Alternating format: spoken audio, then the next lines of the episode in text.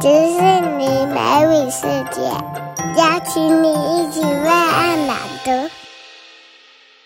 大卫恐龙，文赵冰波，绘图黄子豪。大卫恐龙食量惊人，它有一个高楼般的大身体，一口像井一样深的胃，还有感觉灵敏的舌头。为了喂饱它的肚子。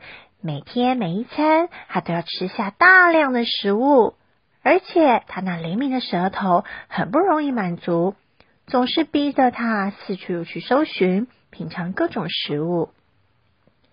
晚餐时刻是最佳的美食狩猎时间。大卫恐龙天一黑就开始一家一家的去拜访动物们，说道：“你们今天吃什么好东西啊？拜托。”让我尝尝你们家的晚餐吧。一刚开始，大家都非常欢迎。大熊说：“好啊！”大卫恐龙一口气吞下了二十个蜂蜜面包。小兔子说：“欢迎！”而大卫恐龙一口气吃进三十根胡萝卜。狐狸说：“请用！”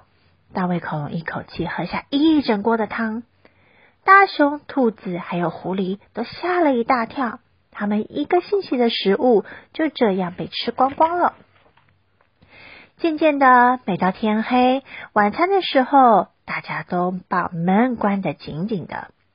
大卫恐龙敲了一家又一家的门，可是每一家都静悄悄的，没人为他们开门。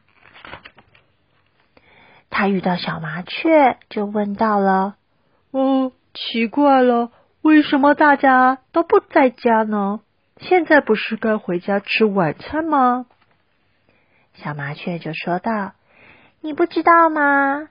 他们不是不在家，是怕见到你，因为你把大家的食物都吃光了呢。”大卫恐龙不好意思地说：“啊，是吗？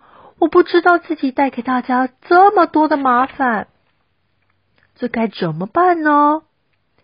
大卫恐龙回到家，边吃晚餐边想。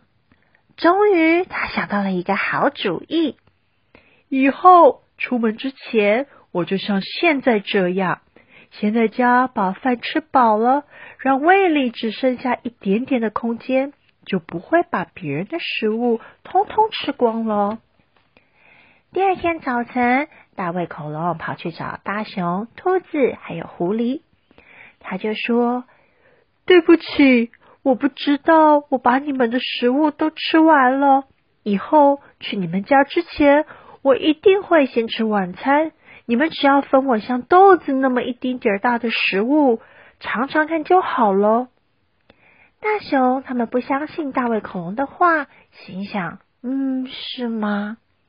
大卫恐龙啊，赶紧发誓的说：“我向你们保证。”如果欺骗你们，我就会变成气球飞走，再也不来打扰你们了。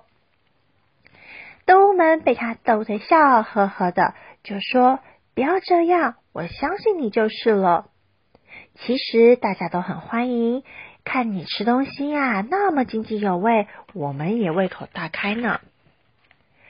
大家这下子心里就放心了，说：“太好了。”这下子啊，晚餐时间我们不用再关门了，知道能继续品尝动物们的食物。大卫恐龙也开心的飞上了天空，不是也变成了气球，而是用它一对小翅膀哟。